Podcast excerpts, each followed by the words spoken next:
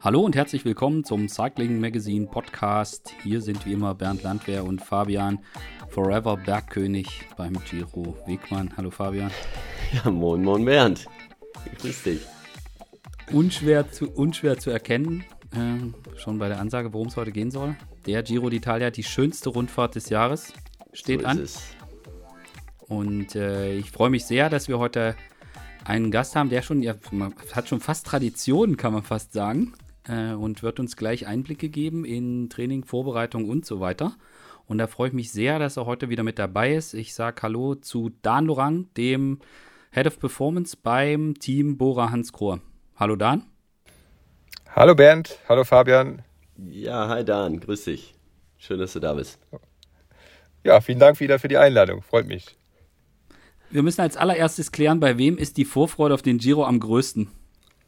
Also ich, bei mir ist, eine, ich würde sagen 9,5 von 10. Ich bin noch ein bisschen angeschlagen von den Klassikern, aber auf 9,5 von 10 würde ich mich festlegen. ja, bei, bei mir ist es, äh, es ähnlich. Ich habe jetzt noch, äh, ich muss noch ein bisschen durchatmen nach Frankfurt, ähm, aber ähm, jetzt ist ja Mitte der Woche, jetzt fängt es auch wieder an. 9,3. Daniel Schön, mich da auch 10. Na, 10 hätte ich am Anfang der Saison gesagt, äh, wie wir das alles so schön geplant haben. Äh, jetzt sage ich vielleicht äh, 9,7.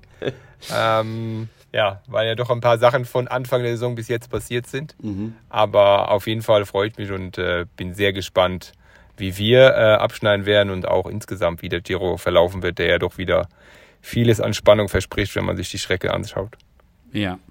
Also wir wollen heute über alles reden. Äh, Strecke, Besonderheiten, Vorbereitungen und natürlich den Kampf ums rosa Trikot. Und beim Thema rosa Trikot sind wir für, für unseren Podcast bei einem ganz wichtigen Punkt, denn Castelli ist nicht nur Unterstützer unseres Podcasts, sondern stellt auch die Wertungstrikots beim Giro d'Italia. Ähm, und äh, an der Stelle können wir nicht nur die Trikots loben, sondern gleichzeitig noch auf unser CM-Tipp-Spiel verweisen, denn da gibt es für alle, die die mitmachen und die meisten Punkte absahen, also quasi für den Gewinner des Tippspiels, gibt es ein Castelli-Wertungstrikot beim Giro d'Italia zu gewinnen. Also an der Stelle danke an Castelli und äh, an Anreiz für alle, äh, vielleicht beim Tippspiel mitzumachen, die das nicht, die hier zuhören und nicht sowieso schon dabei sind. So, jetzt starten wir gleich knallhart rein. Ich würde mal, um die Hörer an der Stelle so ein bisschen mitzunehmen, würde ich einen ganz kurzen, schnellen Abriss über die Strecke geben. Und äh, ihr könnt dann mir sagen, wo ich Quatsch gesagt habe und eventuell kann äh, Dan dann hinterher einfach anfügen, welcher Bora-Fahrer welche Etappe dann gewinnt. Mhm. Aber das äh, können wir dann, im, können wir dann im, im Anschluss machen. Ich in richtiger Reihenfolge aber bitte. In, in richtiger Reihenfolge. mit, mit Abständen und so. Okay. Ähm, also ich leg mal los. Wir, wir, wir starten in Ungarn. Äh, die erste Etappe ist flach, bis es dann zum Finale ähm, ansteigend nach oben geht. Also da gibt es für die reinen Sprinter vielleicht zu schwer, vielleicht eher so ein Mathieu van der Poel-Ding, aber wird auf jeden Fall spannend. Am zweiten Tag haben wir direkt ein kurzes Zeitfahren, ein bisschen mehr als neun Kilometer. Am Ende auch mit einer kleinen Rampe drin. Äh, vermutlich werden aber die Abstände nicht riesengroß sein. Kann vielleicht da nachher noch eine Einschätzung zu abgeben. Dann haben wir eine Sprinter-Etappe zum Abschluss des äh, Grande Patenza in äh, Ungarn und dann geht es nach Italien. Dort steht direkt mal der Ätna auf dem Programm. Dies Jahr von Westen die erste Bergankunft. Jetzt nicht super, super, super hart, aber wer da von den GC-Jungs einen schlechten Tag erwischt, der kann, ja, der kann da durchaus den Giro sogar verlieren. Äh, gewinnen muss man ihn wahrscheinlich aber an anderer Stelle. Dann haben wir zwei Sprintetappen und dann kommt eine Etappe, auf die ich mich ganz besonders freue. Etappe 7. Hoch, runter, rechts, links. Und diese Etappe ist, da läuft, wahrscheinlich wäre gut vorbereitet nicht, aber ähm, die kann man leicht unterschätzen. Also die hat viereinhalbtausend Höhenmeter. Es gibt überhaupt nur zwei Etappen, die mehr haben. Und äh, ist mit knapp 200 Kilometern auch relativ lang. Also das ist ein gefährliches Teilstück. So.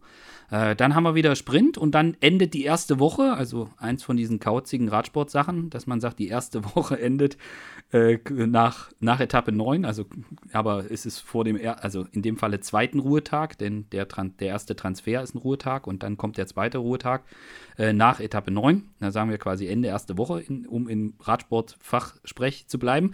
Und diese letzte Etappe vor dem dann zweiten Ruhetag äh, endet mit der, mit der Ankunft am Blockhaus. Richtig schwere Etappe Äh, mehr als 5000 Höhenmeter, ähm, richtig schwere Bergankunft am Ende. Und äh, ich glaube sogar bei VeloViewer ist die Etappe als die gefährlichste äh, eingestuft. Nach dem Ruhetag geht es dann weiter mit Flachetappen und welligen Etappen. Ehe wir dann quasi zum Ende der zweiten Woche, um im Sprachgebrauch zu bleiben, äh, haben wir dann wieder sehr anspruchsvolle Teilstücke. Ähm, da äh, gibt es gleich zwei Etappen, die, die äh, ja, es durchaus in sich haben. Und äh, dann es ja quasi in die Schlusswoche und die ist so typisch, typisch Giro d'Italia, muss man sagen. Äh, die ist halt äh, knüppelhart. Und da geht es halt direkt, direkt richtig hart los. Ähm, mit der, mit der 16. Etappe, da auch wieder, ich glaube, das ist die Etappe mit den meisten Höhenmetern. Ähm, wieder über 5000 Höhenmeter mit einem Kniff. fast, ja. Ja, mit einem, mit einem kniffligen kniffligen Berg am Ende. Also schon, ja, schon heftiges Ding. Am nächsten Tag wieder und da ist, glaube ich, auch so ein, so ein Ekelberg der letzte. Also ist jetzt keine richtige Bergankunft, aber der letzte Anstieg auch schwierig. Und im Finale bei dieser 17. Etappe sind dann zwei Kategorie 1 Berge. Und ich vermute, so ganz frisch wird dann auch keiner mehr sein. Ja, dann haben wir Etappe 18, die ist nochmal flach, äh, vielleicht Ausreißer oder Sprint, je nachdem. Ähm, dann haben wir Etappe 19, die ist auch sehr interessant. Äh, ist jetzt auch nicht so super schwer, aber da am Ende so eine Rundfahrt, also könnte, muss man gucken. Also wer da einen schlechten Tag hat, sollte die auch nicht unterschätzen von den GC-Jungs. Aber es ist eher so eine, so eine Ausreißer-Etappe. Und dann haben wir Etappe 20, das absolute Monstrum.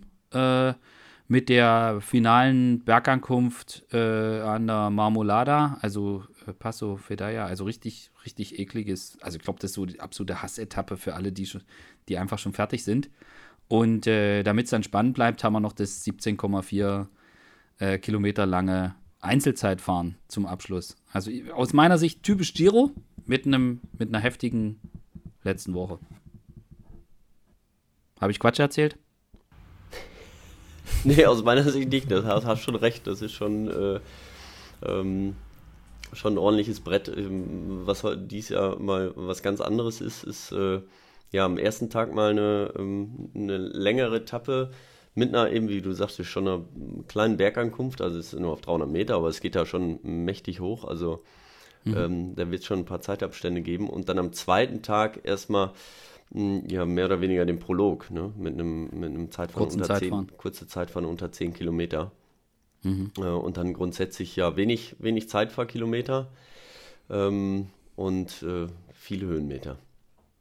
Da, Dan, was ist dir aufgefallen bei dem Parcours? Besonders aufgefallen? Na, ich denke, du hast äh, jetzt schon sehr vieles äh, gesagt. Also er ist einfach, oder der Giro dieses Jahr, man ist immer hart, aber ich glaube schon, dass der besonders hart ist. Ich glaube, es sind auch extrem viele Höhenmeter, irgendwo habe ich es auch zusammengerechnet, aber ähm, die, auch wieder diese Aneinanderreihung der, der Schwierigkeiten, auch äh, vor allem in, in der letzten Woche, das ist schon wirklich, ähm, ja, also da musst du nicht nur fit an den Start gehen, sondern da musst du auch wirklich gucken, die, die zwei Wochen vorher, dass du in Sachen Verpflegung, in Sachen Regeneration keine Fehler machst. Weil ähm, eine solche Etappe reicht aus, um dann wirklich im GC auch, auch weg zu sein. Ähm, ich glaube, dass es schwierig ist zu sagen, bei der kannst du jetzt die Etappe, bei der Etappe kannst du jetzt den Giro gewinnen, aber verlieren kannst du sie sehr oft, glaube ich, kannst du in dem Giro sehr oft dieses Jahr. Ähm, und ähm, ich, ich bin mal bin mal sehr gespannt, äh, auch wie es ist, weil man redet ja immer davon, kann man jetzt jemanden kann jetzt jemand während einem äh, einer Grand Tour besser werden oder nicht oder werden die anderen schlechter? Da bin ich auch mal sehr gespannt, wie das äh, unseren Jungs da ergeht, ähm, weil es, du musst halt schon am, mehr oder weniger am zweiten Tag fit sein, aber spätestens am vierten Tag äh, musst du schon wirklich eine, eine, eine, sehr gute Leistung zeigen, um nicht zu so viel Rückstand zu bekommen. Und äh, so zieht sich das halt wirklich durch den äh, ganzen Giro durch. Also es gibt wenig Verschnaufpausen. Und ähm, was, äh, was interessant ist, natürlich, wenn man es jetzt mit Tour de France vergleicht, ähm, ist ja oft so, dass es keine, keine Meter über 2000 gibt. Also du bist nie in der, in der richtigen Höhe mhm. äh, was ja auch nochmal ein Unterschied vielleicht manchmal für die Vorbereitung ist. Ähm, das ist vielleicht noch auffällig. Und ja, ansonsten hast du alles gesagt, Bernd. Also sehr harter Giro. Und ähm, du musst da einfach mal gesund und fit an die Startlinie kommen. vielleicht noch nicht unbedingt bei 100% sein ähm, und äh, dann gucken, dass du möglichst weniger ermüdest als alle anderen. Hm. Also ich, habe gerade mal nachgeguckt, es sind 50.500 Höhenmeter, steht zumindest auf, ja, der, genau, ja. auf der Website vom Giro. Lecker. Ähm, aber das, was, das, was du gerade gesagt hast, Dan, ähm, ist dieser Parcours eigentlich prädestiniert dafür, dass wir am Ende wieder solche, sowas sehen, was wir schon häufiger beim Giro gesehen haben. Also ähm, den Simon Yates hat es mal erwischt, dass er dann einfach sich nicht mehr erholt hat, dass er einfach auf war in, in der letzten Woche, weil sein Körper die Anstrengungen nicht mehr verarbeiten konnte und äh, dass dann so ein, dass dann quasi du gehst, musst einmal zu tief gehen, gehst über den Punkt und dann kannst du nicht mehr regenerieren und dann geht es einfach nur noch in den Keller und dann kannst du das vielleicht noch ein, zwei Tage kompensieren und dann macht es Peng und du stehst still. Ist, ist, ist das bei dieser Art von Parcours, so wie es orchestriert ist von den Planern, ist es dafür besonders äh, anfällig? Also auf jeden Fall, weil eine Sache steht ja hier noch nicht drin und das ist das Wetter. Also mhm. ähm, wenn du eh schon angeschlagen bist, weil es einfach extrem hart ist und dann kommt ein Tag mit schlechtem Wetter, da kannst du ganz schnell mal welche haben, die einfach aufgrund von, also was man natürlich nicht hofft, aber einfach aufgrund von Krankheit, Erkältung etc. wegfallen, äh, weil das Immunsystem bei so einem Parcours extrem angeschlagen ist, wenn du nicht aufpasst. Also kannst du auch alles richtig machen, du wirst immer am Limit sein bei sowas. Mhm. Ähm, und wenn die den Giro so fahren, wie jetzt äh, Radrennen in den letzten zwei Jahren äh, immer gefahren wird mittlerweile, halt einfach hart von Anfang an, dann ähm, können wir da alles erleben in der letzten Woche noch. Das ist auf jeden Fall so, ja. Also Gemetzel. Äh, ja, definitiv Gemetzel und äh, wie gesagt, lass da ein, zwei Tage schlechtes Wetter sein und kalt, dann ähm, ja, musst du einfach gucken, dass du die Jungs da, da durchbringst. Hm.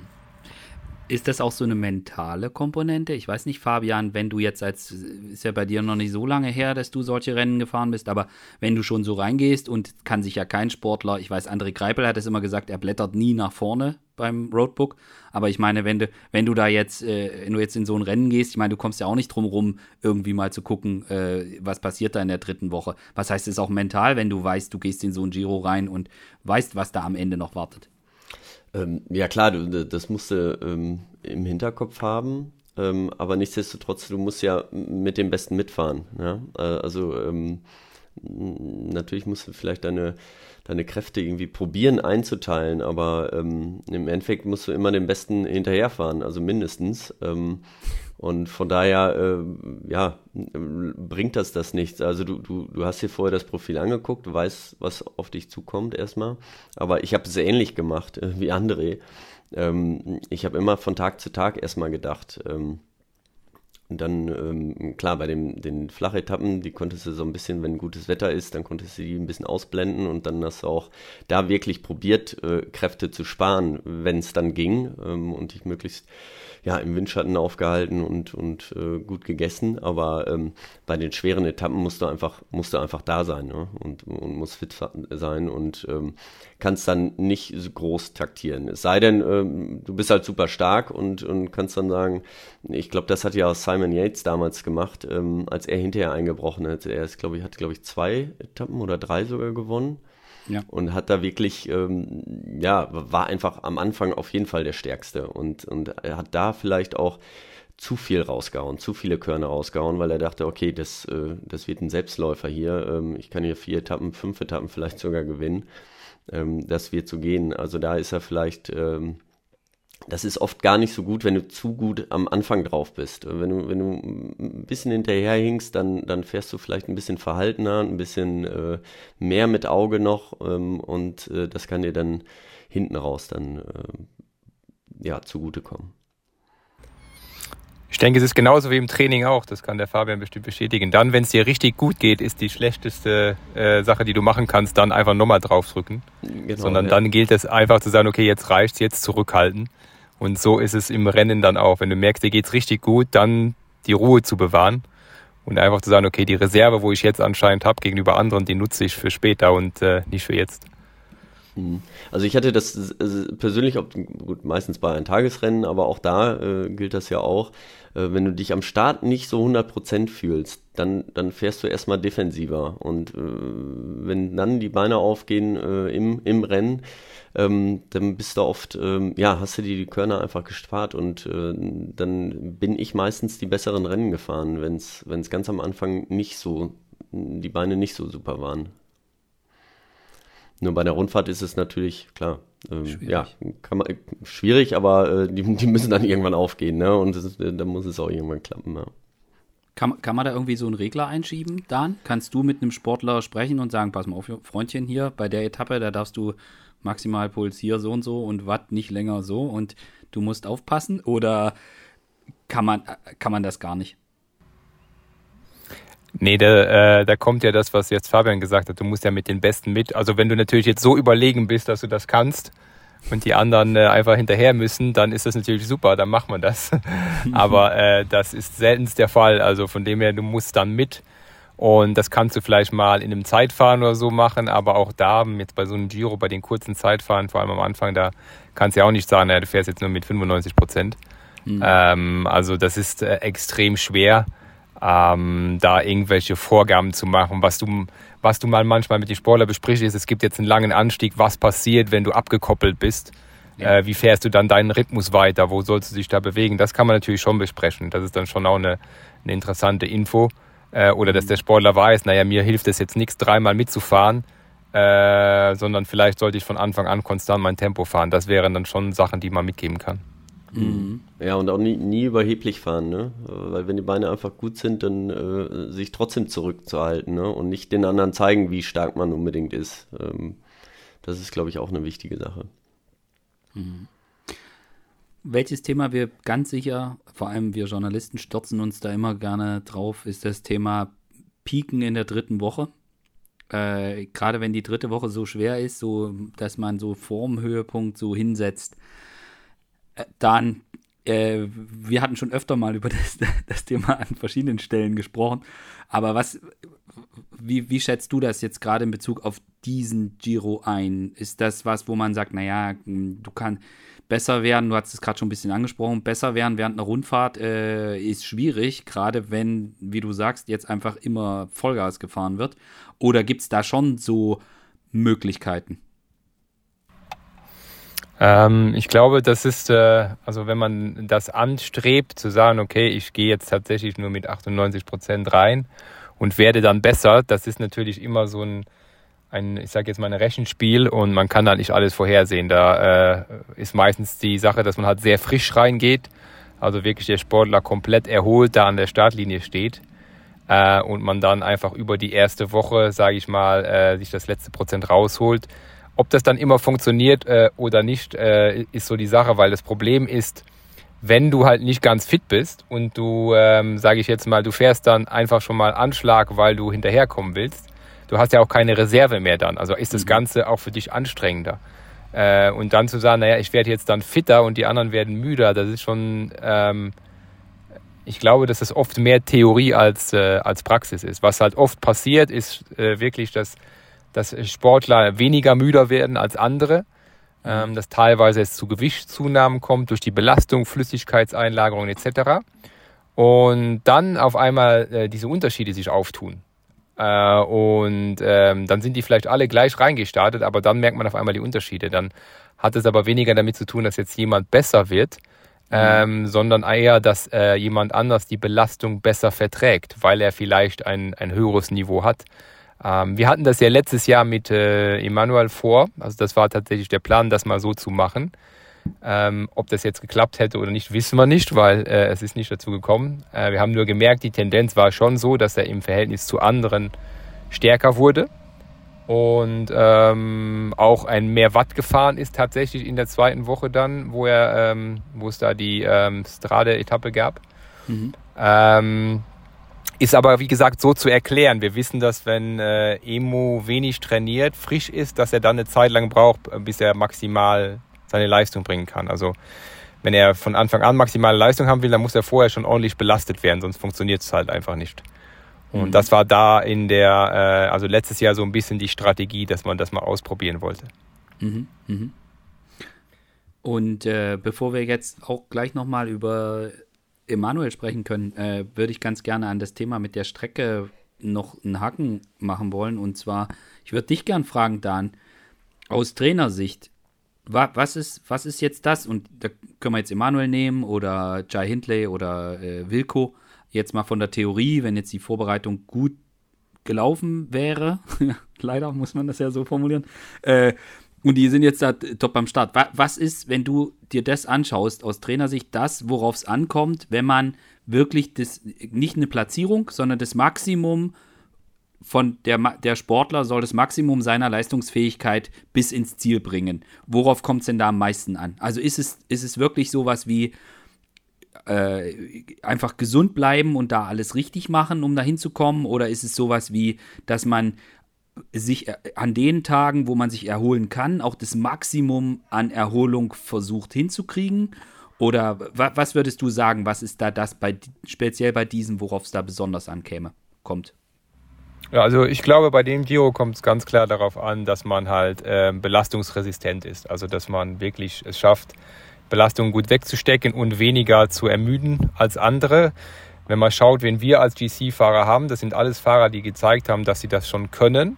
Mhm. Ähm, wir wissen, dass ein Emo eigentlich in der dritten Woche genauso fahren kann wie am Anfang auch, ähm, wenn, wenn alles normal läuft. Wir haben mit, äh, mit Jai und mit, ähm, mit Wilco zwei Fahrer, die auch oft äh, in der dritten Woche noch sehr, sehr stark gefahren sind.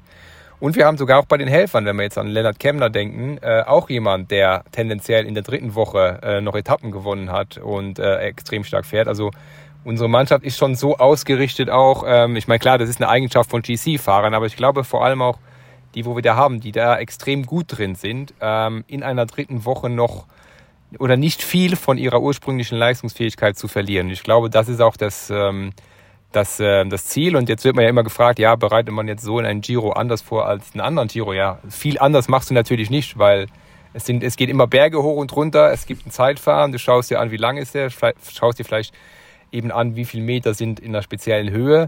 Vielleicht die längsten Anstiege, wie steil, dass du sowas nochmal spezifisch trainierst, aber ansonsten akkumulierst du im Training Belastung, du setzt deine Reize und bringst den Sportler fit und gesund an den Start. Ob der jetzt ähm, jetzt diesen Giro oder den vom letzten fährt, ist dann wenig Unterschied.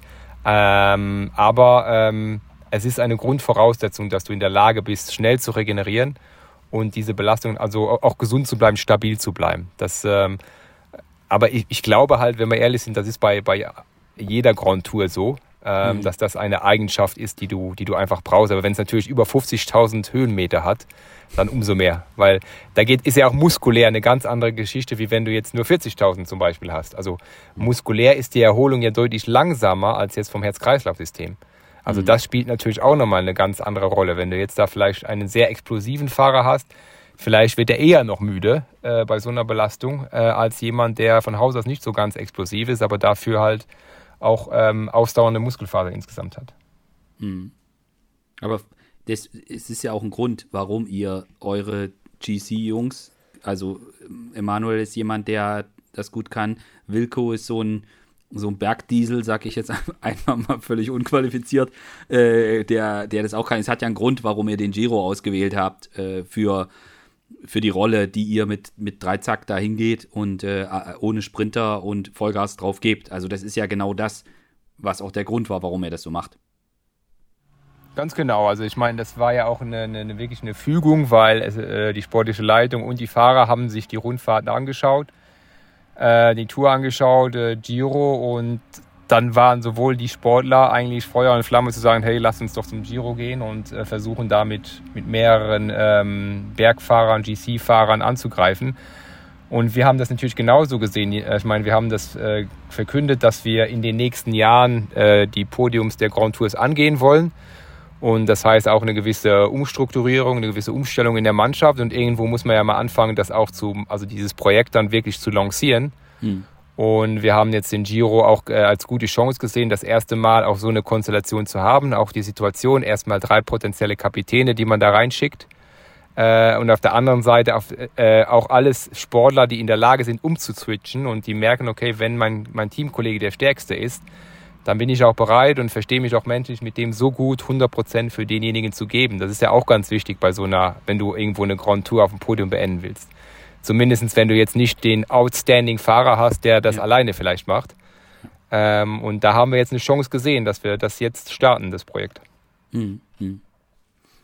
Ähm, lass uns doch, also, dass du dir die Zeit nimmst, bei uns hier äh, zu Gast bist, freut uns sehr, auch vor dem Hintergrund, dass wir wissen, dass du quasi die, noch direkt aus der Höhe gekommen bist ähm, mit Emanuel im, im Trainingslager.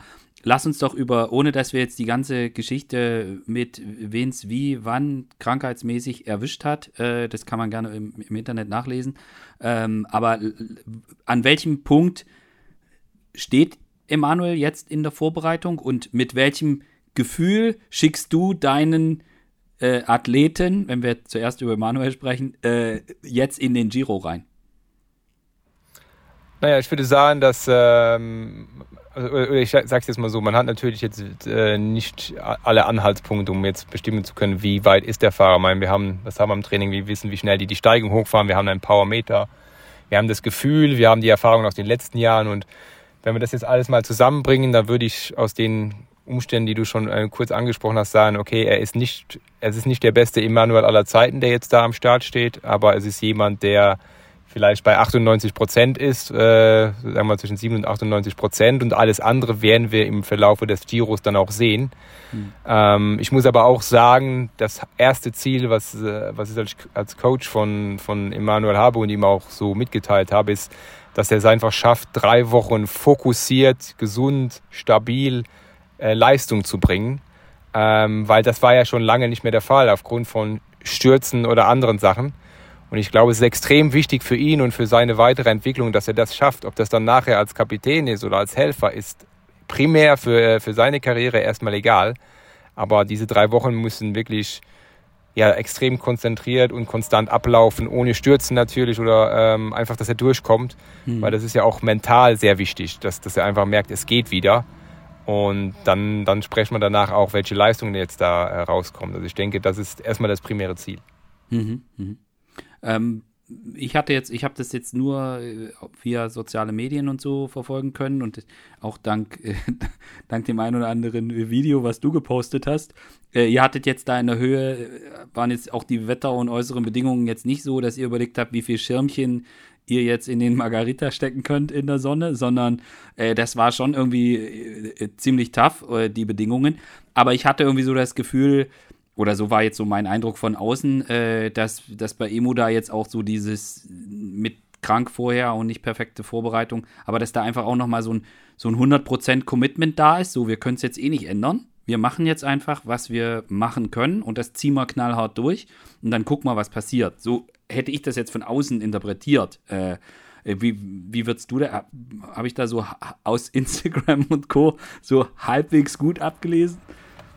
Ja, also ähm, ist doch schön, wenn wir auch die Stimmung, wo so wie sie ist, tatsächlich auch transportieren konnten. Also äh, jetzt erstmal bei e-, Emo, er ist einfach ein extrem harter Arbeiter. Also ist noch keiner, der eine Trainingseinheit auslässt oder der nur äh, 90 Prozent gibt oder wie auch immer. Also äh, das ist kein Sportler, der jetzt wegen dem Geld das Ganze nur macht, sondern der ist leidenschaftlicher Radfahrer, der lebt für den Radsport, der will erfolgreich Radrennen fahren. Das ist, ist sein Ziel und dafür versucht er alles zu tun, alles, was er äh, denkt, was, äh, was, was äh, richtig ist und was äh, nötig ist.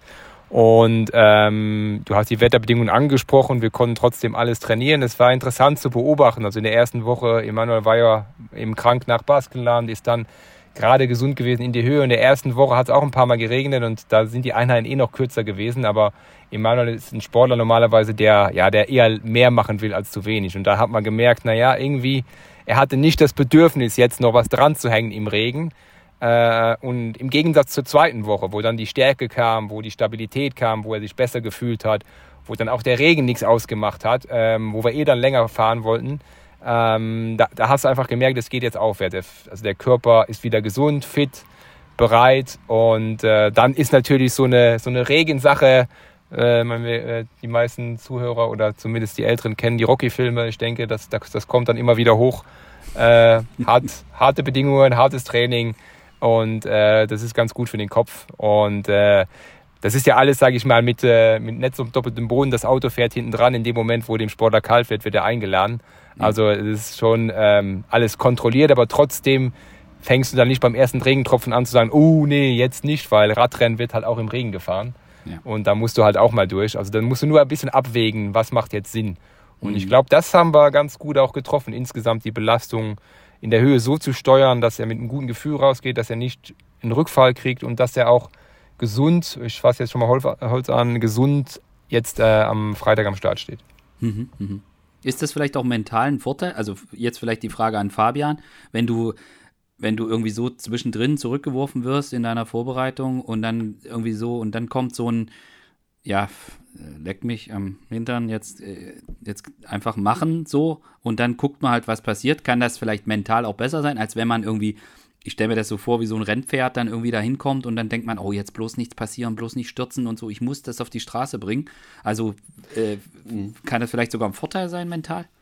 Ja, das kann durchaus sein, ne? Denn dann äh, fällt der Druck so ein bisschen ab, ne? Weil ähm, der Druck von außen ist dann auch nicht mehr so hoch, weil, weil gesagt wird, ja, ähm, das hat sowieso jetzt nicht, nicht so gut geklappt. Ähm, ähm, dann ähm, ja, kann ich es jetzt nicht ändern. Ich trainiere jetzt so weiter, äh, wie ich es vorher äh, geplant habe. Und äh, ja, wenn es dann hinterher dann kommt, der, ähm, wenn man dann doch merkt, so es, es, es kommt jetzt wieder, dann hat man ähm, vielleicht ein bisschen mental einfach, äh, ist man wieder ein bisschen mehr höher auf.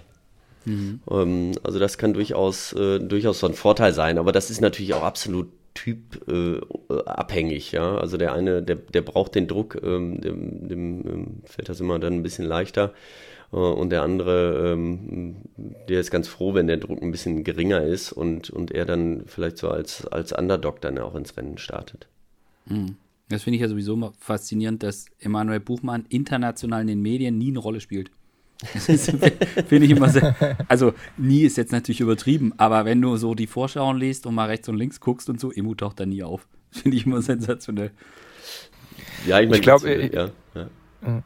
Ich würde nur noch eine Sache nochmal gerne herausstellen, weil man, man liest ja manchmal auch in den sozialen Medien Sachen, ähm, der mit dem Talent etc. Also Emanuel ist ein Sportler, der extremst hart, also alle müssen hart arbeiten, aber er muss wirklich extremst hart arbeiten um das zu leisten, was er zum Beispiel 2019 geleistet hat.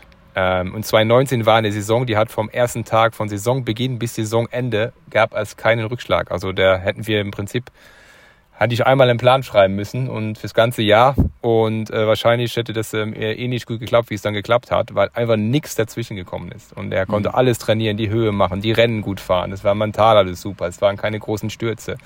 Also es war extrem, es hat alles zusammengepasst, um dann diese Ergebnisse, zum Beispiel Tour de France vierter Platz, äh, herauszufahren. Ähm, und das weiß man natürlich umso mehr zu wertschätzen, wenn es mal nicht läuft. Und mhm. äh, ich will einfach nur damit sagen, das ist jetzt ähm, keiner, der jetzt gerade irgendwo sein Talent wegschmeißt, sondern der muss extrem viel dafür machen und es belastet natürlich dann, wenn es dann nicht klappt oder du halt stürzt und alles. Also wenn du dann so viele Monate investierst und du dann wieder ähm, auf der Straße liegst, das ist nicht, nicht zu unterschätzen. Und eben, was ihr jetzt gerade gesagt habt, er wäre sicherlich lieber zum Giro gefahren mit einer, mit diesem Gefühl, was er 2019 gehabt hätte. Also mhm. dann kann er auch, und man hätte gesagt, Emu Top 10 auf jeden Fall, das ist das Ziel, wäre er sicherlich lieber hingefahren. Er kann damit umgehen. Mhm. Ähm, das muss man einfach sagen. Jetzt ist natürlich der andere Vorteil, so ein bisschen die Erwartungen erstmal tief stapeln und gucken, was passiert.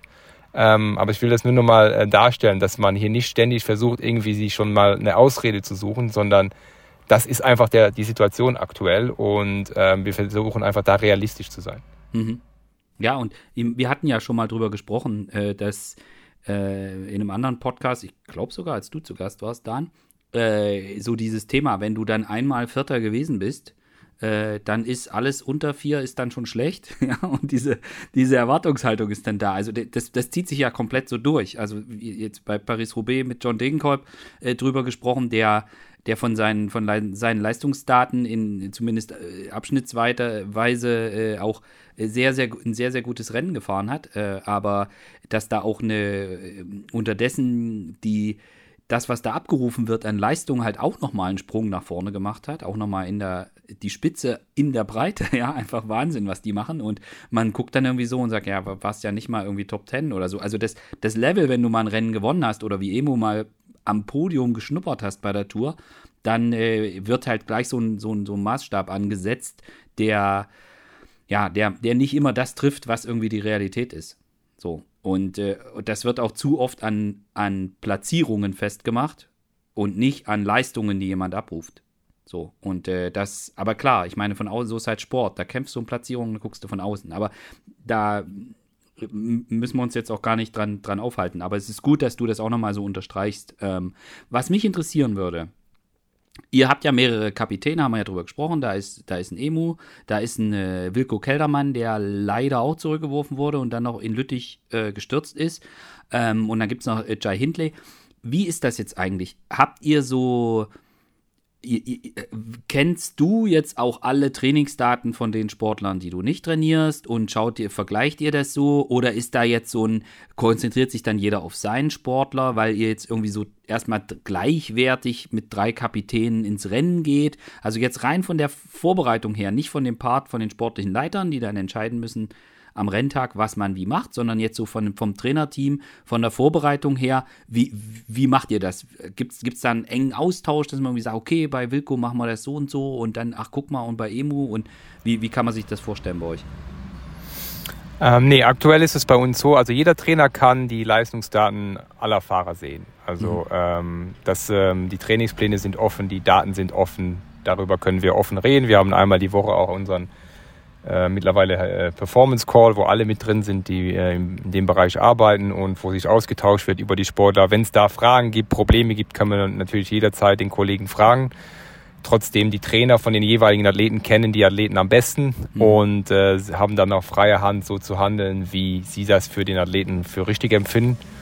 Und ähm, natürlich gibt jeder seine Wasserstandsmeldung ab, wie es gerade läuft, in welchem Zustand er zum Giro kommt, was man erwartet. Das ist ja dann auch die sportlichen Leiter, die sich diese Informationen ja auch zusammenholen und gucken, wie können sie das einschätzen. Mhm. Ähm, also so läuft das im Prinzip ab und äh, ich habe es ja vorher schon erwähnt, wir haben halt da drei Kapitäne, wo wir uns aber 100% sicher sind, äh, dass jeder von denen auch switchen kann und in die Helferrolle gehen kann, wenn er merkt, dass der andere stärker ist, weil die ja. sich gegenseitig sehr respektieren. Das Projekt wurde vorher miteinander abgesprochen, die sind auch schon mal Rennen zusammen gefahren. Äh, also da gibt es keine, äh, also natürlich, was heißt keine Rivalitäten? Jeder will natürlich irgendwie der Beste sein, aber Klar. trotzdem wollen wir als Team erfolgreich sein und ähm, deshalb haben wir die auch so zusammengestellt und jetzt nicht reine Individualisten, wo wir dann die Angst haben müssen, dass jetzt, wenn der eine es nicht schafft oder wenn der eine merkt, er ist nicht stark genug, dass wir dann gleich stunk haben, mhm. sondern wenn man äh, unser Team anschaut, wir haben es in den letzten Jahren leider nie geschafft, äh, bei Bergetappen mehrere Helfer noch zur Verfügung zu haben. Mhm. Äh, sondern es war dann meistens einer noch. Ähm, 2019 äh, ja eben zum Beispiel der Gregor. Äh, jetzt letztes Jahr bei der Tour, bei der einen Etappe, wo Vico gestürzt ist, war, war gut, dass Emo noch da war mhm. ähm, und da nochmal helfen konnte. Äh, aber das muss natürlich besser werden. Dafür brauchen wir aber auch Fahrer, die in der Lage sind, das zu tun. Und genau das versuchen wir natürlich jetzt bei einem Giro. Mhm. sagen, okay, und so haben wir ja auch das mit den Fahrern besprochen. Wieso holen wir so viele GC-Fahrer? Naja, nicht, weil wir nicht an unsere Fahrer glauben, sondern weil wir mehr Fahrer brauchen auf diesem Niveau, um als Team erfolgreich zu sein. Ja. Und von dem her äh, bin ich da sehr guter Dinge, dass egal wie es kommt, ähm, die sich auf jeden Fall ähm, absprechen können, dass auch sehr gut vor Ort dann mit der sportlichen Leitung geregelt wird und wir dann ähm, entsprechend auf, äh, für den einen oder für den anderen fahren können. Mhm, mh.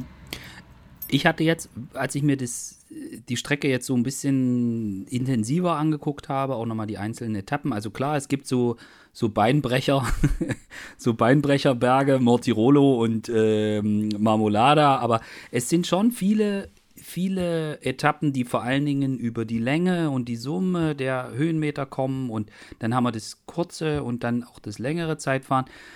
Rein von den körperlichen Voraussetzungen betrachtet, wirkte kam ich so an den Punkt, an euer Team gedacht, dass es vielleicht sogar einem Wilko Keldermann die Strecke am ehesten liegen könnte. Von seinen, von den Fähigkeiten, die er mitbringt. Kann man das so, kann man das so sagen oder ist das, äh, kann man jetzt so mit dem, was man, was ich als, was ich Bauchgefühl, Erfahrung nenne, in Bezug auf Wilko, ohne dass ich seine Leistungsdaten kenne, äh, ist, ist das Quatsch und äh, ist, seht ihr das ganz anders?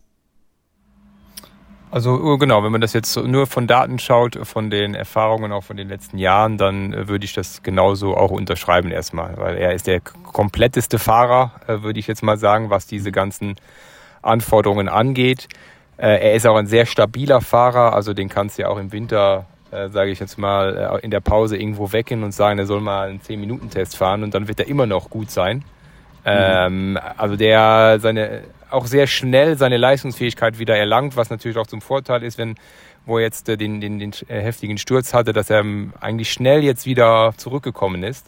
Und deshalb würde ich sagen, er ist einfach der stabilste Fahrer, er ist ein guter Zeitfahrer, äh, er kommt die Berge gut hoch und ähm, genau, also würde ich genauso unterschreiben, dass auf dem Papier das erstmal auch, ähm, auch so ist. Mhm, mh, mh. Und wäre dann, wenn man jetzt das als Grundlage nimmt und wir kennen die Fähigkeiten von Emanuel, über die haben wir gesprochen. Und dann haben wir noch den dritten Mann, Jai Hindley, der auf mich einen sehr, äh, so ein explosiver, vielleicht auch ein impulsiver Fahrer, jemand, der gerne, ja, der, der dann auch so, wo man jetzt nicht das Gefühl hat, er fährt jetzt 100% kalkuliert oder berechnet, sondern vielleicht ein bisschen impulsiv und gerne offensiv. Jemand, der da auch noch Reserven hat zu lernen, ja, aber dass, dass er dann so die, dritt, die dritte Rolle ist, gerade ich habe mit Jens Zemke gesprochen, der sagte zu mir, ja, vielleicht können wir ja auch mal mit einer verrückten Aktion ins Trikot fahren. So, also so, so klassisch sportlicher Leiter, Fabian kennt da bestimmt auch so Aussagen, ja, aber das war so richtig, ich musste schmunzeln. Ich weiß nicht, ob er gedacht hat, hä, wieso grinst der jetzt? Aber so dieses, da, dass man da mit, mit, so einer, da ist vielleicht eine Etappe und da geht eine Gruppe und es wird ein bisschen komisch, so keine Ahnung, sowas wie Etappe 7 oder so. Und, und Jai ist dann dabei, er geht dann mit, weil er einfach jemand ist, der in dem Moment dann auch nicht kalkuliert sitzen bleibt, sondern dann halt einfach impulsiv vielleicht mitgeht. Ähm, ist das sowas, wo auch ihr ihn in so einer Rolle seht, äh, dass er dann so das, die, die, die offensive Karte ist? Oder muss man da gerade bei diesem Giro sagen, naja, also offensive Karte, äh, 50.000 Höhenmeter, der kann jetzt ja auch nicht durch die Gegend schießen und seine, äh, seine Speicher äh, leeren, einfach mal so kurz zwischendrin. Äh, der soll mal auch schön mit Bedacht fahren. Also, wie würdest du das sagen, Dan? Also ich würde, ähm, also wir haben auf der einen Seite gesagt, wir wollen unser Team verändern dahingehend, dass wir auf Dauer mehr GC oder ein GC-Rennen mal auf dem Podium beenden. Mhm. Und eine andere Herangehensweise ist ja, oder was dazukommen soll, ist, dass wir ja auch ein bisschen unberechenbarer oder halt aggressiver fahren. Das äh, mhm. gehört ja auch dazu, was wir, denke ich, auch schon bei dem einen oder anderen Rennen gezeigt haben. Und das würde jetzt auch genau das äh, unterstreichen, was du gesagt hast. Das wird sicherlich passieren. Also was was jetzt weniger in unserem Interesse ist, dass wir jetzt Mann und Maus opfern, um Platz 8 zu verteidigen oder sowas. Ja, ja. Ich glaube, das, äh, da sind wir uns alle im Team einig. Das ist für keinen großartig attraktiv, für die Sponsoren nicht, für die Sportler. Natürlich ist es super, also es ist sensationell, wenn du beim Giro eine Top 10 machst. Also mhm. nicht, um das jetzt zu, ähm, abzuwerten, ja, aber äh, es, soll, es ist nicht das Ziel in dem Sinne, sondern es ist das Ziel halt auch attraktiv Radrennen zu fahren. Mhm. Und von dem her werden da... Ähm, ob das jetzt ein Jai ist oder wer auch immer dann nicht die Kapitänsrolle hat, äh, wird sicher werden auch diese Leute auch die Chance bekommen, so, äh, das zu machen und genau für solche Aktionen bereitzustehen. Und äh, wir haben ja noch andere Fahrer, wir haben einen äh, Giovanni dabei, wir haben einen Lennart dabei, die natürlich auch für solche Aktionen prädestiniert sind. Mhm. So dass wir, äh, wie gesagt, nicht auf Biegen und Brechen jetzt ähm, irgendeine Position verteidigen. Ich denke, in dem Moment, wo klar ist, wir fahren um die Top 5, äh, und das kristallisiert sich raus, dann wird sich das vielleicht auch nochmal ändern. Ähm, mhm. Das muss, das ist einfach eine Sache, die wird jetzt der Giro äh, einfach so. ergeben. Ja. Kommt aber auch ein bisschen dem geschuldet, dass wir nicht die Vorbereitung haben, die ich jetzt vorher angedeutet habe, dass wir aufgeschrieben mhm. haben, so läuft die Vorbereitung und alle konnten das jetzt genau so machen. Mhm. Weil ich glaube, dann, äh, wenn das wirklich so gekommen wäre, ähm, glaube ich, könnte man noch ein bisschen, äh, äh, sag ich mal, mit breiterer Brust jetzt dahin fahren. Mhm. Weil wir haben ja da Weltklassefahrer. Wenn die fit ja. sind, dann können die da vorne reinfahren. Das ist halt einfach Fakt. Ja. Und ähm, jetzt, sage ich mal so, werden wir das sicherlich äh, erst ein bisschen abwarten machen und auch schauen, dass äh, wir bei solchen Aktionen mit dabei sind. Mhm. Aber äh, kann man da jetzt vielleicht ganz grundsätzlich sagen, irgendwie die ersten anderthalb Wochen überleben? Ja, also wenn es geht, nicht stürzen, keinen großen Rückstand kassieren, am besten mit allen dreien und dann einfach gucken, wie weit man da kommt? Oder ist das eine Betrachtungsweise von einer Grand Tour, die man sich als Journalist am Schreibtisch schön ausdenken kann, aber die sowieso nicht funktioniert? Ähm, naja, also ich denke, wir haben ja die, die Situation, dass hier in der vierten Etappe wird sich ja schon ein bisschen was rauskristallisieren. Also ja. da sieht man ja schon, also wer da, äh, ich sage jetzt mal ganz blöd, wer da fünf Minuten kriegt oder drei, ist war relativ unwahrscheinlich, dass der dann äh, nach irgendwann mal fürs GC fährt. Also da wird mhm. sich das sicherlich rauskristallisieren. Mhm. Und äh, dann sind aber auch ganz interessante Etappen schon da, wo du sagen kannst, hey, wir schicken mal jemanden in die Gruppe vielleicht mit und mhm. wir fahren um den Etappensieg. Und das werden wir sicherlich auch tun und nicht bis ganz zum Schluss darauf warten. Also mhm. wie gesagt, wir haben ja nicht nur diese drei Fahrer, wir haben ja äh, mehr Fahrer am Start, ja. die äh, wirklich äh, auch in der Lage sind, sowas zu machen. Wie zwei habe ich jetzt gerade genannt, ja. Äh, mit Lennart und mit, äh, mit Giovanni. Und wir müssen ja nicht unbedingt einen von unseren, äh, von, von den drei potenziellen GC-Fahrern gleich da, da mit reinnehmen. Mhm. Äh, und was der Jens Zemke gesagt hat, sind natürlich auch Überlegungen. Ja, wieso nicht mal eine, eine, eine wilde Aktion machen und das Trikot holen? Aber ähm, wild heißt ja nicht ungeplant. Wild heißt ja, ja trotzdem, ja. da ist ein Plan dahinter, da ist eine Kalkulation, was für ein Risiko gehen wir. Ja. Äh, wollen wir das? Äh, ist ja nicht so, dass, dass wir alles über Bord schmeißen und jetzt wie wild in die Gruppen gehen, jeder wie er will und äh, hoffen, dass da irgendwas dabei rumkommt. Also so läuft das ja nicht, sondern da ist jetzt viel Vorbereitung von, von der sportlichen Leitung reingeflossen für alle, für unterschiedliche Szenarien äh, mhm. wirklich. Mhm. Und äh, je, je, nach Szenario wird dann der Plan angewandt. Also je nachdem, wie die erste Woche auch läuft. Also ich würde sogar sagen, je nachdem, wie die äh, vierte Etappe dann auch läuft. Mhm. Ja, wobei für uns als Betrachter wäre es natürlich geil, wenn sich alle so am Start vom Lenker dieses den Zettel abreißen mit denen, wo die Berge sind und dann das Messer zwischen die Zähne, ja, Trikottaschen voll und dann feuerfrei, ja, so. äh, also gut, wäre halt gut, wenn ihr kurz vorher Bescheid geben könnt, dass wir den Pop Popcorn-Vorrat hier für, für noch, noch, auffüllen, ja, aber äh, nee, das ist klar, da ist auch keiner durch Zufall dann irgendwie aus Versehen mal so äh, in der Gruppe und denkt sich, huch, was machen wir denn jetzt? Nee, das, äh, das ist schon klar. Ähm, bei, euch im Team, was auffällig ist, ihr habt, Fabian, wolltest du noch was anmerken? Ähm, nee, ich wollte nur grundsätzlich einmal, ähm, ich, ich glaube ja, ähm, äh, also ich habe mal, Lennart habe ich vor zwei Wochen noch getroffen, ähm, Tour of the Alps, äh, da war er echt in einer äh, super Verfassung, also ich habe ihn morgens vom, vom Start noch getroffen, als er dann auch gewonnen hat. Ähm, der geht ja auch mit, mit breiter Brust da rein. Äh, und jetzt das letzte Wochenende ist äh, aus eurer Sicht, Teamsicht, ja auch äh, gigantisch gelaufen. Ähm, das ist ja auch was, was, was euch dann nochmal anspornt, auch ähm, ja einmal, dass ihr das ne, mit Sicherheit, oder das glaube ich, kann ich mich auch nochmal fragen, aber eine ne, ne gute Stimmung, eine Grundstimmung im Team ist. Ne? Das hilft ja auch, auch wenn es andere Fahrer sind, die nicht jetzt hier dabei sind, aber wenn die im Team gewinnen, dann merkt man ja, dass es grundsätzlich bergauf geht. Und äh, das wird ja mit Sicherheit helfen. Und also ich weiß aus eigener Erfahrung, dass wenn, ähm, ja, wenn man in der ersten Woche da vielleicht mal so einen Achtungserfolg ähm, landen kann, dann, dann äh, kann das eine ganz gute Dynamik dann geben. Und ähm, das, das, das wäre ja ganz schön, wenn das klappen würde. Ja, ich denke, in Richtung Giro kam dieser Erfolg genau zum richtigen Zeitpunkt. Ja. Äh, ich meine, wir, wir waren Platz 10, glaube ich, in der Weltrangliste. Jetzt sind wir Platz 5 äh, von, innerhalb von einem Wochenende. Mhm. Ähm, man hat gesehen, wenn Fahrer da mal gesund sind, also ich meine jetzt ein, ein was jetzt ein, ein Alex da abgeliefert hat, äh, ja. jetzt über die ganze Saison schon, ist ja Wahnsinn. Äh, mhm. Und also A, das ist ein, natürlich auch ein super Talent, er arbeitet sehr gut mit seinem Trainer zusammen und, und das ist auch ganz wichtig, er ist gesund geblieben bis jetzt, Gott sei Dank. Ich hoffe, es bleibt so. Und äh, wenn wir jetzt ähm, Sergio schauen, wie, wie gut der fährt, oder jetzt hier der Sam, der jetzt seit der jetzt äh, Richtung Frankfurt seine ersten zwei spezifischen Einheiten gemacht hat, äh, was äh, Sprint und anaerobe und anaerobe Kapazität angeht. Also das ist jetzt gar kein, also ist wirklich kein Witz. Der hat vorher das nicht trainieren können, sondern wir haben trainiert erstmal und dann ist er Rennen gefahren und dann haben wir jetzt angefangen damit. Wenn das natürlich dann gleich in einem Sieg endet, heißt jetzt nicht, dass es direkt äh, einen Link gibt, aber zumindest das gibt natürlich extreme Motivation, wenn du genau, sagst, okay, pass ja. auf, jetzt fangen wir damit an und bam, zack, gewinnt der dann gleich. Äh, das, das schiebt jetzt alles an. Also jeder sieht, okay, wenn wir dann gesund sind und wenn wir einfach mal arbeiten können, dann geht's. Dann, dann wissen wir anscheinend auch, wie es funktioniert und eben nicht nur die anderen. Und das gibt jetzt gerade so richtig die, die Motivation. Also es kam genau zum richtigen Zeitpunkt. Und ich denke, dass äh, hilft uns jetzt auch für den Giro natürlich. Mhm. Konntest, konntest du in der Höhe überhaupt äh, die Rennen verfolgen?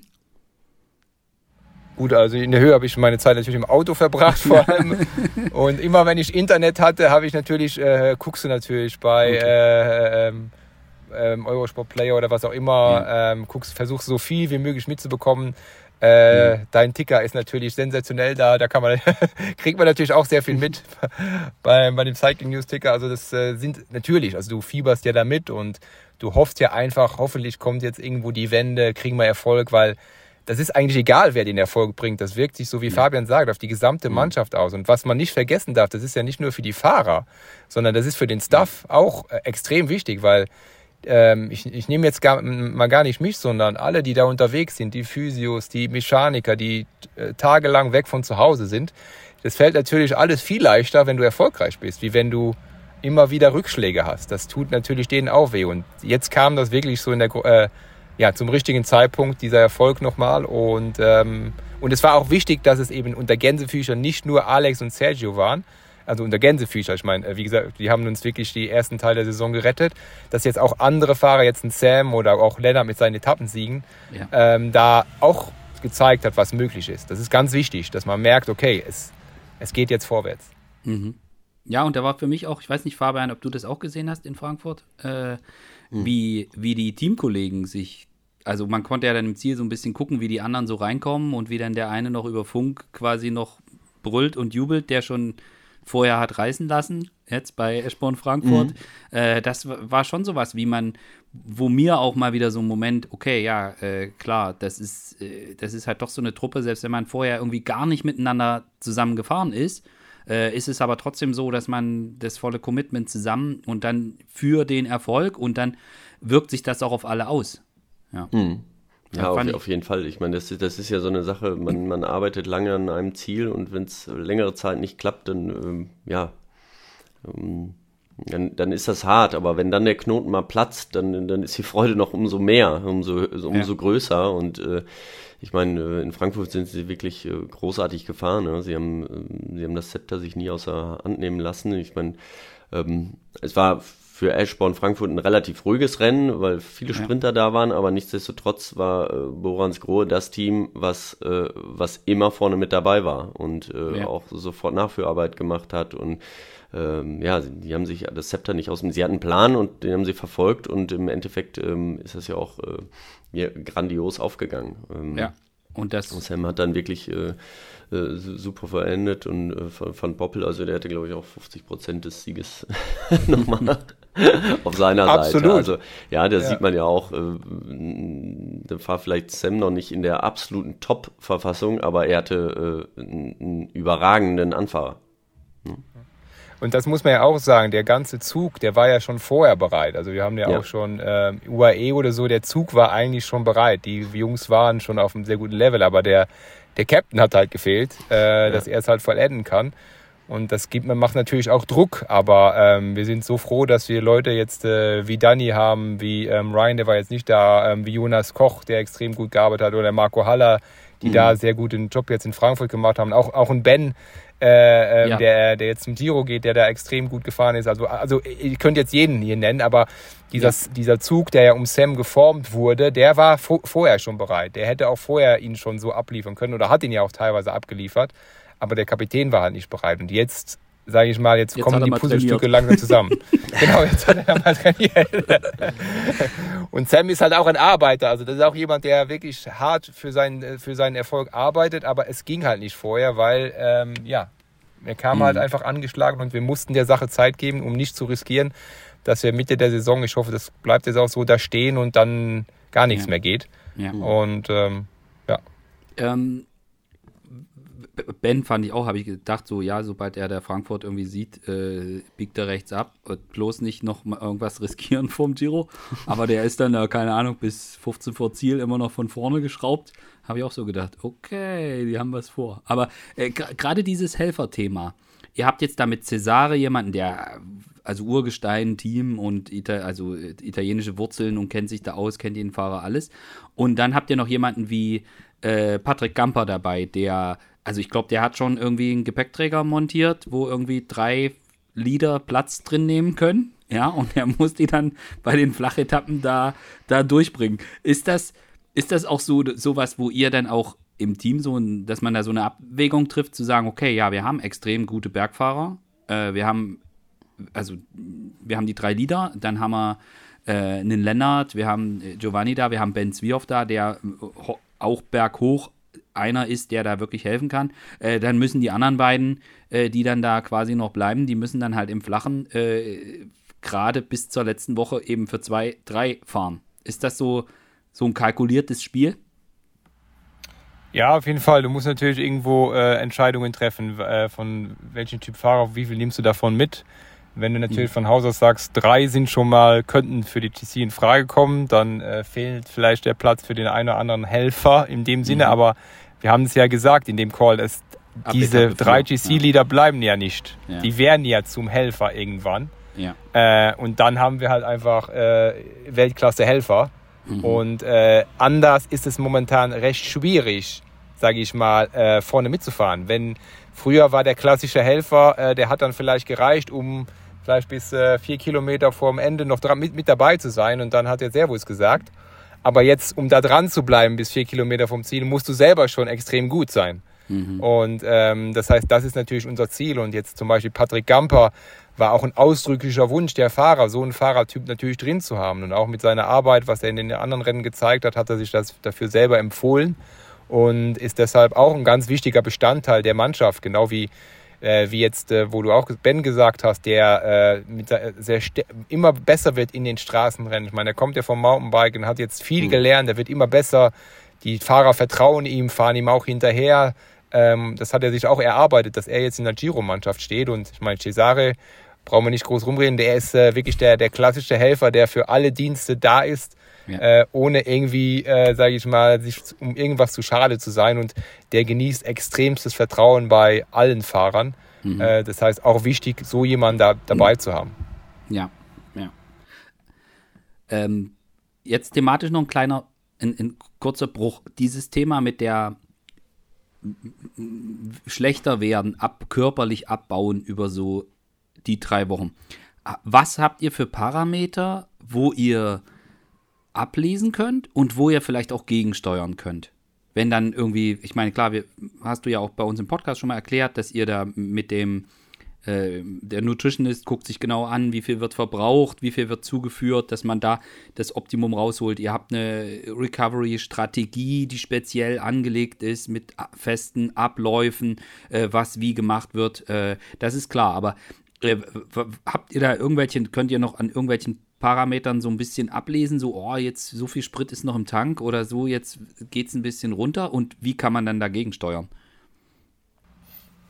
Na gut, du fängst natürlich damit an, erstmal wie äh, mit äh, subjektiven Parametern oder auch, äh, also wie geht es dem Fahrer, wie sieht er aus, wie schläft der, mhm. ähm, äh, das sind die ganz, ganz banalen Dinge. Dann natürlich auch, wie entwickelt sich die Leistung, also wenn es natürlich eine Dauerleistung am Berg ist und du merkst, er kann die nicht mehr ganz bringen, also geht die Leistung runter, du schaust, hat er Appetit, ähm, isst mhm. er genug, ähm, wie, was macht das Gewicht? Also da kannst du natürlich immer nur bedingt nachkorrigieren. Wenn jemand vergisst, auf den ersten Etappen sich entsprechend zu verpflegen, kannst du jetzt nicht sagen, so und heute, jetzt äh, hauen wir halt das Doppelte rein, weil das halt einfach nicht funktioniert, weil du nur eine gewisse Menge aufnehmen kannst. Ähm, mhm. das, das, das, das geht nicht. Also Fehler, die du die du vorher machst, äh, werden dir später nicht unbedingt wieder verziehen, sondern dann kannst du halt nur noch flicken.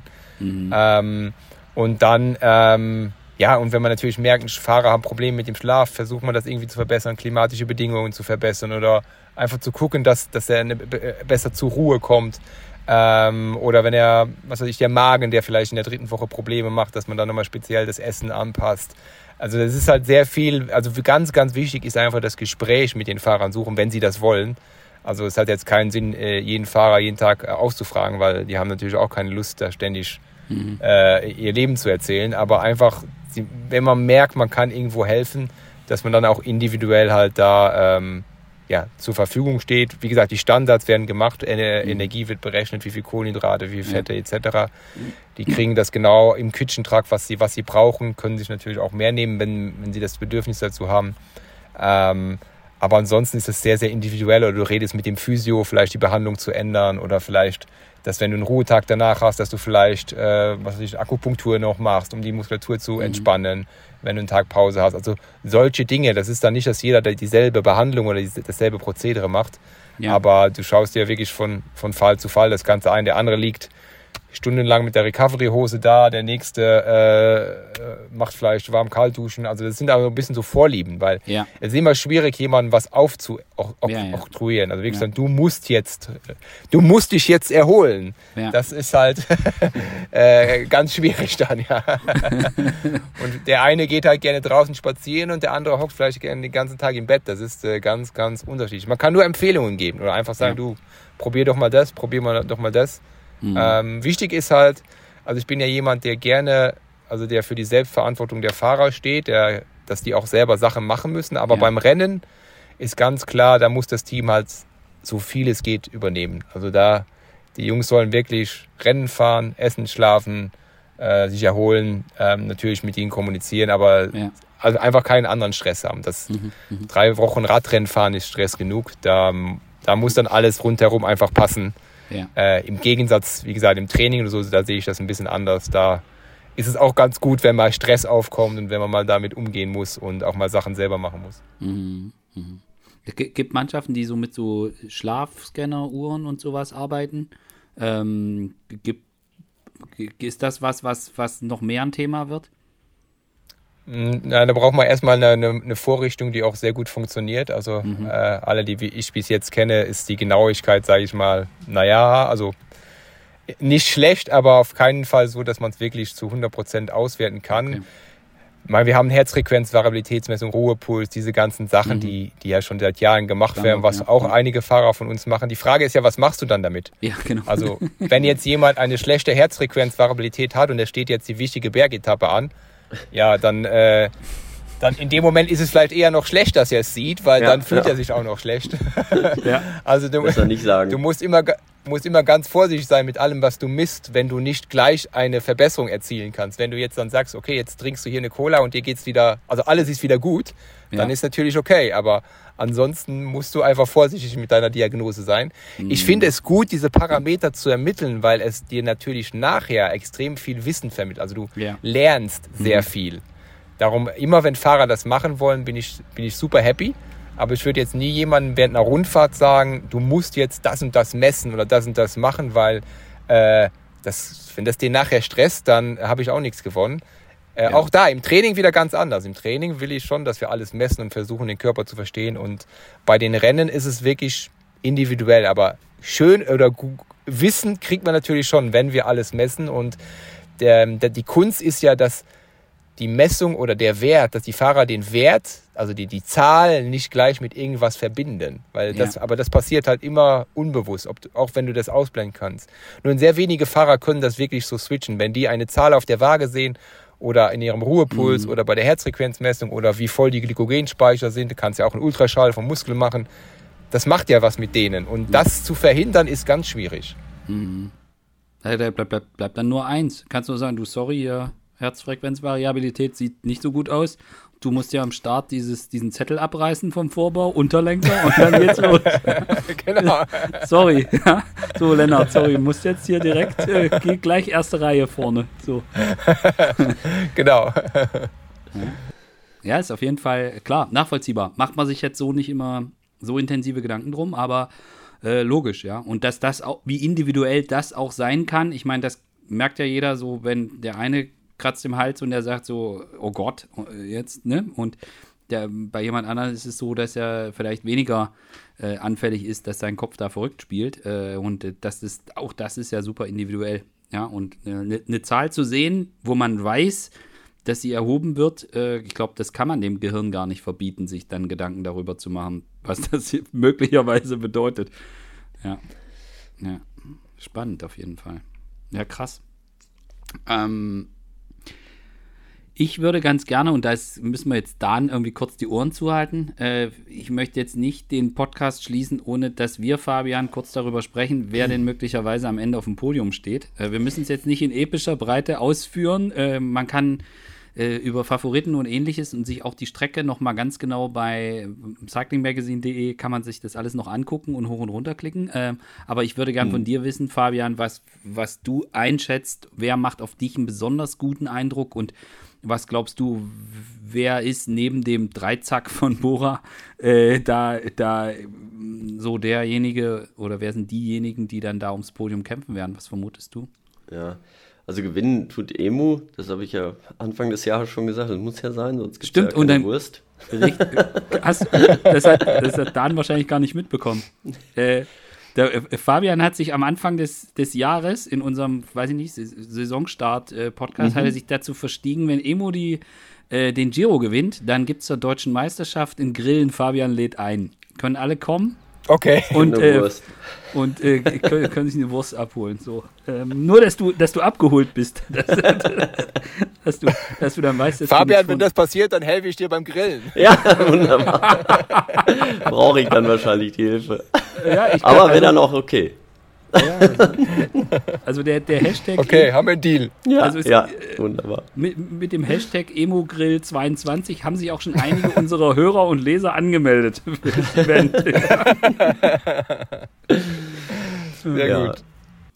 Ja, äh, also, ne, wir haben sie, glaube ich, schon vorhin schon mal ähm, auch ein bisschen ähm, ein paar angerissen. Also, Simon Yates ist in einer, in einer super Verfassung. Mhm. Ähm, ich glaube, dass das ähm, auch von, von den Zeitfahren hat er sich da ganz gut geschlagen und äh, die Etappen liegen ihm auf jeden Fall, also das Rennen liegt ihm. Mhm. Ähm, ich glaube, wenn er ähm, nicht nochmal den Fehler macht, wie, wann war das? 2018, glaube ich, wo dann, ne? genau. wo dann Froome eskaliert. Eskaliert ist genau, wo er sich da nochmal ja. äh, die Butter. Also der ist, äh, der wird mit Sicherheit äh, vorne stehen, wenn alles, alles so passt. Ähm, mhm. Und äh, Richard Carapaz hat ein, das Team fährt super im Moment, also vor allem in den Klassikern. Ähm, ja.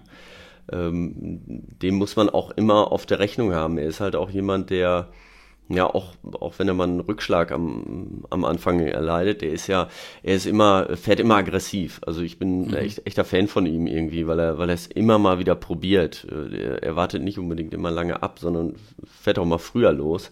Ähm, und ähm, das, ja, dem, dem schaue ich mal sehr gerne zu. Und ähm, mit dem Team, was er da im Hintergrund hat, ähm, traue ich ihm da auch wirklich äh, eine Menge zu. Ich meine, Richie Port ist, äh, fährt auch nicht schlecht. Äh, da hat er auch ähm, ein paar gute Männer auf jeden Fall noch im Team. Ja. Mhm, mh. ähm, ja. ja, da muss man mal gucken, weiß ich nicht, so Bahrain, Pelio Bilbao auch äh, super gefahren. Ja, also wahnsinnig gefahren. Ähm, der kann, äh, Zeitfahren brauchen wir gar nicht drüber reden. Und mhm. ähm, äh, so ein bisschen die Wundertüte da. Ähm, oder was heißt Wundertüte? So in der Grand Tour ähm, war jetzt noch nicht auf dem Podium, aber ähm, ihm würde ich das auch durchaus zutrauen. Ja. Ja, und hier Superman Lopez, wenn er sein, seine Nerven Gut. im Griff hat. Landa. Genau, das, das, ist halt immer das andere. Und ja. äh, Romain Bardet, äh, ja, auch gut gefahren, gut, ja. ist natürlich, äh, ist auch gestürzt, aber nicht ganz so schlimm war es dann, glaube ich, in, äh, in Lüttich. Ähm, ja. Da war ja ein Horrorsturz von, oder das ganze Feld, das, was da niederlag. Ähm, ähm, ihm würde ich es auch mal wieder, wieder gönnen, ja. Mhm, mhm. Ja, spannend. Ja, Und für, für Valverde reicht ein zweiter auch immer. Also ja. ja. Bei Flash Wallon hatte ich es ja noch spaßeshalber gesagt. Im Zweifel gewinnt der. Das war, war nah dran. War knapp, ja. Nein, also ich da glaube ich nicht mehr bei einer drei Wochen Rundfahrt. Nee. Das, das glaube ich nicht, aber ähm, mhm. ja. ja. Ja, es ist, äh, glaube ich, auch in der. Also Dummler, keine Ahnung, kann ich jetzt gar nicht. Kann ich mir nicht vorstellen, kann ich so mir auch wie nicht er vorstellen. zuletzt gefahren ist. Aber ja. Ja, so, so die Kategorie, ja. Also bei Ciccone bin ich gespannt. Joao Almeida macht einen sehr, sehr starken Eindruck. Äh, wie du auch gesagt hast, Romain Bardet auch. Mhm. Landa weiß man nie, ob Landismo oder ob er wieder irgendwo in einem Kreisverkehr liegt. Äh, das ist, ja, also mein ja. Eindruck ist auch der, dass es, dass die Spitze oder die der Kampf ums Podium irgendwie relativ breit ist beim Giro und wir jetzt nicht so einen Pogi haben, Pogi und Rogla und dann kommt da vielleicht noch ein Bernal und dahinter ist schon zweite Kategorie, sondern ja, genau. wir haben da vorne mit dem, was Dan ja auch ausgeführt hat, mit dem, was da in der dritten Woche noch passieren kann. Äh, also es ist einfach ja, es ist relativ offen und ich glaube, das haben wir uns irgendwie auch verdient, dass wir uns Mhm. da jetzt äh, doll drauf freuen. Und ich, Ja, auf jeden Fall. Also das ist ja auch das Schöne beim Giro. Ähm, also es ist klar eins meiner Lieblingsrennen, ähm, aber ähm, ähm, was halt dort ist, ist die, es sind Superfahrer am Start. Es ist immer eine super spannende Strecke. Aber es wird oft halt anders gefahren als bei der Tour. Bei der Tour verteidigt man eher noch einen fünften Platz. Ähm, beim Giro probiert man vielleicht auch noch mal was und denkt, so jetzt, äh, ob ich jetzt Fünfter werde oder Siebter hinterher, ist vielleicht dann egal, aber vielleicht äh, kann ich noch Dritter werden. Also dann, da wird so eine Attacke eher noch mal gestartet als bei der Tour. Da verteidigt man ähm, bis zum Erbittern dann den fünften Platz, wenn man sowieso weiß, die ersten beiden vorne sind weg. ja. Und dann kommt ja noch die Eskalationstruppe von Bora Hans Grohe mit dazu, wie So wir gelernt haben. ja, da, äh, da gibt es gar keinen Unterlenk, äh, gar keinen Oberlenker, ja, da wird direkt Unterlenker, wird da direkt erst, äh, immer wenn irgendwie diese Etappe hat mehr als äh, dreieinhalbtausend Höhenmeter, Vollgas. Ja. Finden wir gut. Und ich, ich Ja. glaube, dann bei dir muss man, glaube ich, also du würdest dir, glaube ich, einfach wünschen, dass, äh, dass ihr als Team einen guten Giro zeigt, aber du würdest dir, glaube ich, auch besonders wünschen, dass jetzt gerade im Falle von Emu, der jetzt nun dein Schützling ist, also du drückst da allen vermutlich äh, gleich die Daumen und ihr tretet da als Team auf, aber du würdest dir jetzt für deinen, für den Sportler, den du trainierst, für Emu vor allem wahrscheinlich einfach wünschen, dass er, dass er zu Ende fahren kann. Dass er jetzt nach den, nach den Schwierigkeiten bei den letzten, gerade auch letztes Jahr beim Giro, äh, dass er es hinkriegt, einfach anzukommen. Ja, genau. So wie ich das äh, vorher schon äh, formuliert habe. Also einfach, dass er drei Wochen auf gutem Niveau fahren kann, dass er gesund durchkommt, dass er ähm, körperlich stabil bleibt und er am Ende vom Giro sagt, ja, das war jetzt einfach eine gute Leistung, ähm, für was auch immer das dann gereicht hat. Und motiviert dann, ich meine, du machst ja nach, nach so einer Rundfahrt, machst eine, machst eine kleine Pause, motiviert in diese Pause geht und dann vielleicht sagt, okay, ähm, das war jetzt genau das Richtige und ähm, das macht jetzt Lust auf mehr. Also so würde ich mir das äh, wünschen und ich denke, das ist in, in allen Konstellationen äh, wichtig. Natürlich als, als in meiner Rolle als Head of Performance ist mir natürlich extrem wichtig, dass wir als Team erfolgreich sind. Ja. Ähm, aber genauso wie du gesagt hast, als, als persönlicher Coach vom Emo ist natürlich das, was ja wäre schön, wenn das am Ende der, des Giros der Fall ist. Wie, wie lange macht ihr das wieder so, dass ihr euch im Trainerteam reinteilt, wann ihr vor Ort seid? Oder macht ihr das diesmal anders? Nee, also wir haben ähm, das ein bisschen aufgeteilt. Jetzt erstmal, also der Trainer vor Ort wird Herr Hendrik Werner sein. Das ist der Trainer vom, vom Wilco und vom Jai. Also im Prinzip äh, zwei von den äh, äh, potenziellen Kapitänen. Deshalb ist er da. Sollte sich jetzt im Verlauf des Giros das irgendwie so entwickeln, dass der Emo der, ähm, der Hauptkapitän ist, dann werde ich mir das sicherlich nicht nehmen lassen und auch äh, äh, hinfahren. Äh, vielleicht in der letzten Woche, ähm, um, um dabei zu sein. Äh, am letzten Tag kann ich nicht, da hat mein Sohn Kommunion, da ist mich die Familie, Familie log äh, logischerweise nicht weg. Aber ähm, ja, also das äh, haben wir so, also da sind wir eigentlich immer sehr im Reinen miteinander, da gibt es klare Absprachen, da gibt es auch kein, keine Bevorzugung oder irgendwas, sondern auch hier ist ganz klar, dass, dass Hendrik da vor Ort ist und wir aber auch ein sehr gutes Verhältnis haben. Auch die Sportler, was ja auch wichtig ist, einen guten Draht zu Hendrik haben dann. Also da kann auch dann mal ein Emo hin, ein Lennart, äh, ein Giovanni, die jetzt alle nicht bei ihm sind und mit ihm sich unterhalten. Das ist überhaupt kein Problem. Und dann auch mit der sportlichen Leitung, mit, mit äh, Gaspar, äh, mit, mit Jens Zempke und mit Jean-Pierre. Das, also haben wir, wir haben da ein ganz gutes Klima, wo die Sportler einfach vertrauen. Da ist dann egal, ob, ob jetzt der Heimcoach da ist oder äh, jemand anders vom Betreuerteam. Also, ich komme ja aus dem Osten, ich kenne mich mit Kommunionsfeiern nicht so aus, aber unter welchen Umständen wäre es denkbar, dass man die in Verona macht?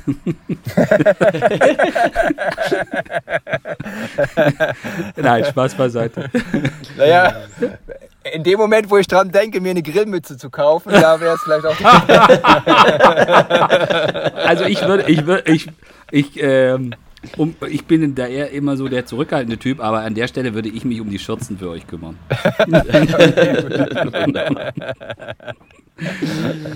Schön. Alles klar. Also ich, ähm, Dan, vielen herzlichen Dank. Fabian, hast du, noch- müssen wir ihn noch irgendwie mit irgendwas piesacken oder ist, ist, bevor ich jetzt hier mich dafür bedanke, dass Dan Nein, ich glaube, das, das war jetzt genug, glaube ich, für euch. war? Also äh, nochmal herzlichen Dank und äh, ich kann dazu sagen, bei mir ist jetzt mindestens um null, also war ja eh schon kurz davor, Nah aber bei mir ist ja. jetzt nach dem Podcast äh, auch nochmal um 0,3 Punkte äh, mein Bock-Level auf äh, Giro gestiegen. Und ähm, ich, also das, das geht bei mir noch bis, bis zum Start geht es noch auf 10 von 10. Ähm, ich auch. Also vielen Dank, Dan. Sehr gut. Vielen Dank. Gerne.